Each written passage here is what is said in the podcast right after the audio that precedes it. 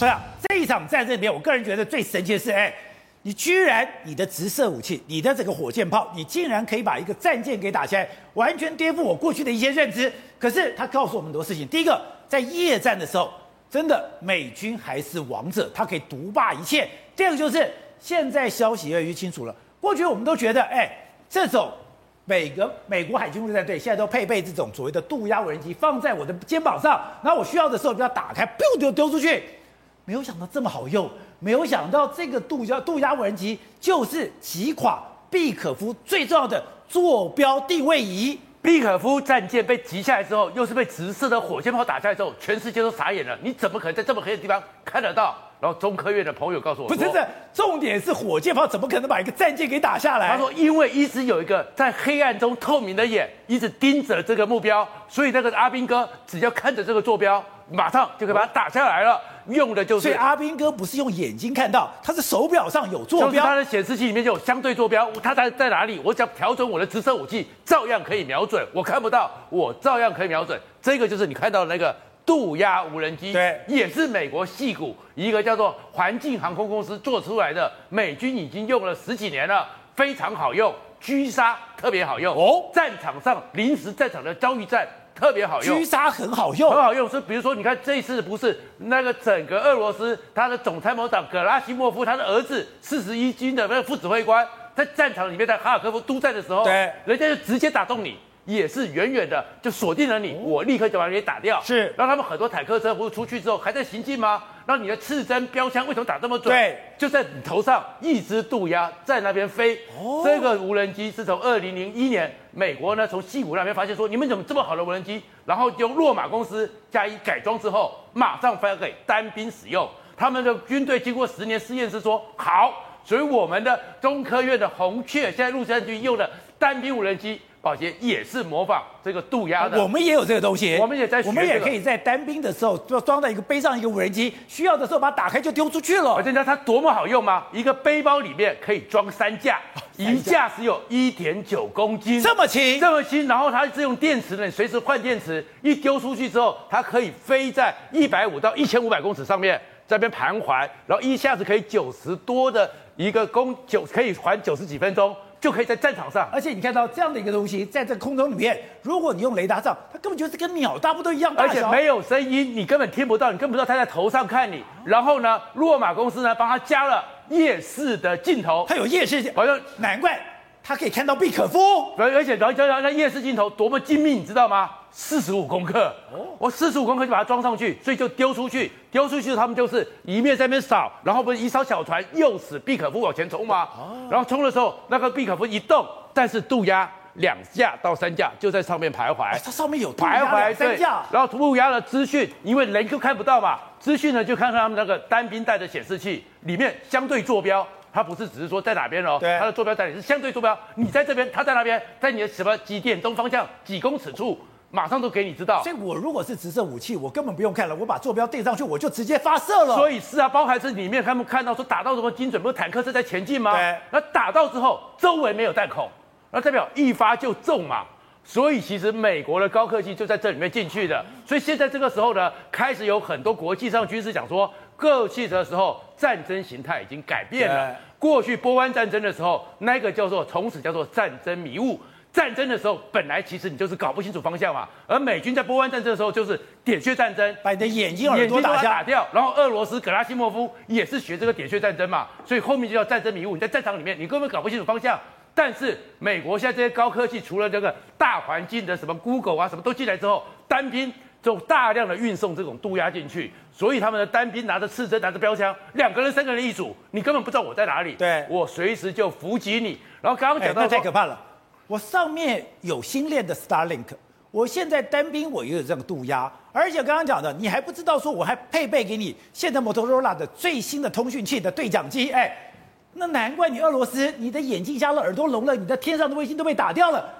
你完全不对等作战了，而且在前两天的时候，五角大厦还专门跟一个美国专业军工产业所投资成立的叫做 Defense One 这样一个媒体，五角大厦官员讲说，为什么俄罗斯不敢把整个乌克兰的所有网络系统都打掉？你知道为什么吗？因为他发现说流量大量的狂增，因为俄罗斯瞎眼了，所以俄罗斯还要偷用每整个乌克兰的流量，偷用他的网络，所以他们都在监看上。也因为这样子，所以俄罗斯那些将领、俄罗斯这些军队的行踪位置完全透明了。所以三十年前叫做战争迷雾，战争就像一场雾一样，完全是瞎眼的。现在呢，美国告诉你高科技全部都是透明的，我完全都看得清楚你在哪里，甚至于他们的网络用到的透明是什么？战场上，乌克兰人随时把他们的感情、把他们的战果全部都出来。过去的时候，战争里面不是什么资讯都混淆的吗？要中央掌控吗？俄罗斯最相信这一套，所以一定要占领电视台嘛，一定要占领什么？现在发现说广播，你这些都没有用了。当去中心化之后，所有的自媒体、所有的乌克兰人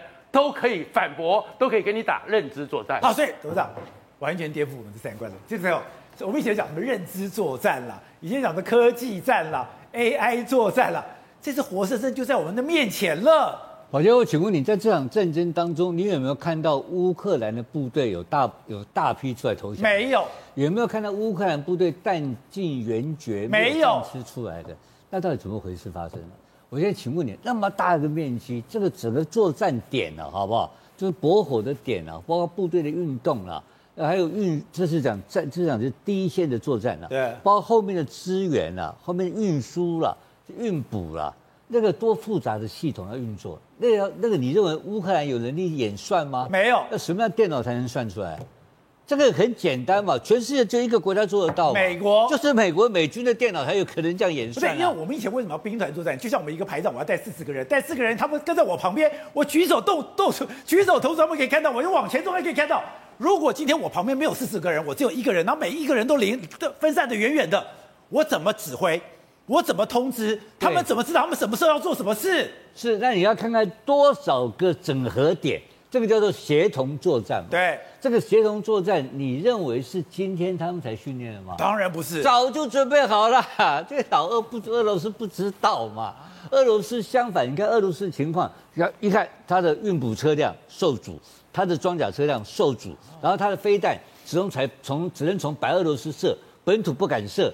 他奇奇怪怪的问题一大堆，他只听到一堆鬼故事，这怎么发生他不知道。不知道，所以这个问题呢系统式的问题，两大系统在对决，是输在系统上面，不是输在单一兵力嘛？对，单一兵力乌克兰不是他对手嘛？对不对？所以我们就知道这后面有非常复杂的一个大规模的系统的演算，对，然后让每一个部队、每一个单兵都能够准时带着应该带的武器到达应该到的地点去做他该做的事情，然后再撤退。然后再逃亡，然后再易容、再易装，这多复杂的一个工作，他能够完成。然后你看到一个另外第二件事情，很简单，泽伦斯基这两天开始在开炮，在骂北约、骂美国，给我飞机，他要飞机嘛。结果美国怎么回答他？美国回答一句话：你不要飞机，你只要防空飞弹跟这个看防防坦克飞弹两个东西，这两个东西就够用了。所以表示什么？泽连斯基不是在系不是在系统内，你知道吗？他不知道这个这个到底怎么玩的。而且美国知道你要什么，美国这才妙了。美国知道你要什么，你还清楚。所以那整个我，所以我刚刚提到，这整个的是系统化的东西。你昨天讲到 AI，这个比 AI 更上一步的，就是经过很复杂的演算。他那个要怎么样子几分几秒，就跟我们在电脑、我们在电视台作业一样，我们算到秒数中间不能够出差错，这个一模一样的事情，这出差错，老板脑袋瓜就掉了。哦，那个怎么打仗？所以你看看老共怎么看，全世界都在看这个东西，有的内行的看看热闹，不外行看热闹，内行看门道。我没看到这个东西不是开玩笑，是两大系统的对决。对，那为了这个东西，我们讲了很多外观的东西。其实呢，内部的内控系统才是真正可怕的东西。那那个系统，你为什么米利要跑到波兰去？他视察什么东西？他要去控制这些东西。哎，那个东西他可以一定可以连线到北到白宫，或是到佩内港的主要作战电脑里面，才有办法操纵。没错，我说那个太复杂了，不可能的事情。所以他就说，这个东西是他们自己做出来的一个全世界独一无二的俄罗斯的军队。这个跟其他国家都不一样。那这个不一样侵略的时候，他说他们抓他要害，所以在这次的对阵当中，就发觉说系统失灵才是真正的最大的问题。好，辉生，刚刚讲到的，普京算错两个地方，一个他没有算到美军的新的实力，第二个是他没有算到乌克兰这么勇敢。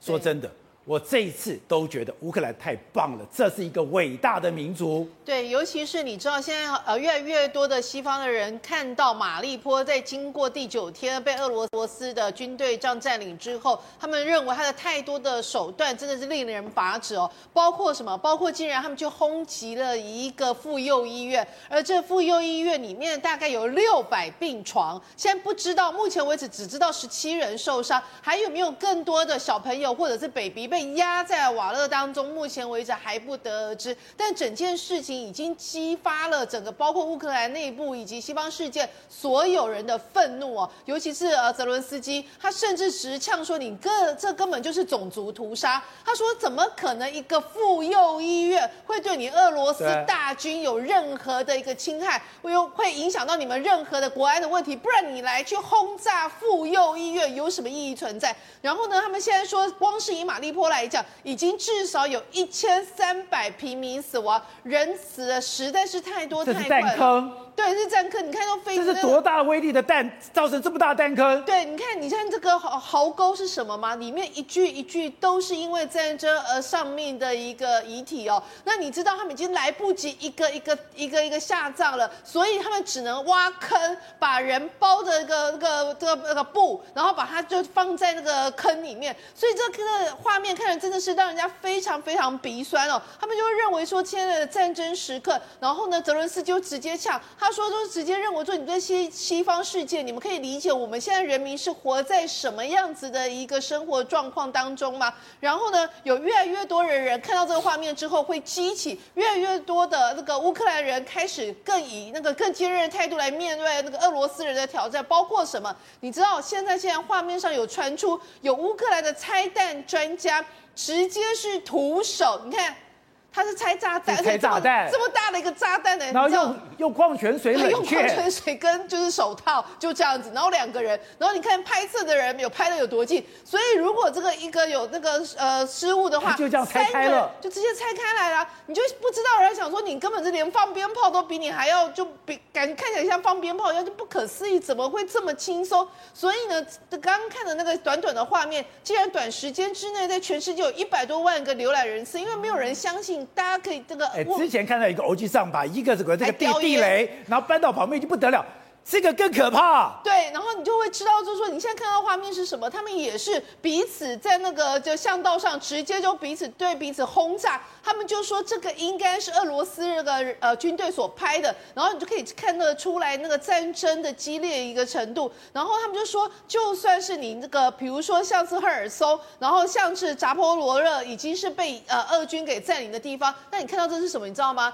住在那边的人还是一样的站出来，这些乌克兰大军呃的的平民没有在害，没有在怕这一些俄罗斯的大军。我就想到一句话，嗯，民不畏死，奈何以死畏之？没得惊的，没有在怕的，而且他会认为说，你就算你占领了我们又怎么样？你还是得不到我们真的内心里面，我们这个还是非常倾向着我们自己的乌克兰国家。我们不会因为你的大军压境，然后我们就对你俯首称臣。所以你看这些国这些人每天每天，这是赫尔松哎，赫尔。松是那个呃那个那个俄罗斯第一个拿下的城市，但他们这些人还是住在俄赫尔松的这些乌克兰人，还是每天每天上街头，用他们的行动来表示你们不属于这里，这里是我们的国家，请你们滚出去。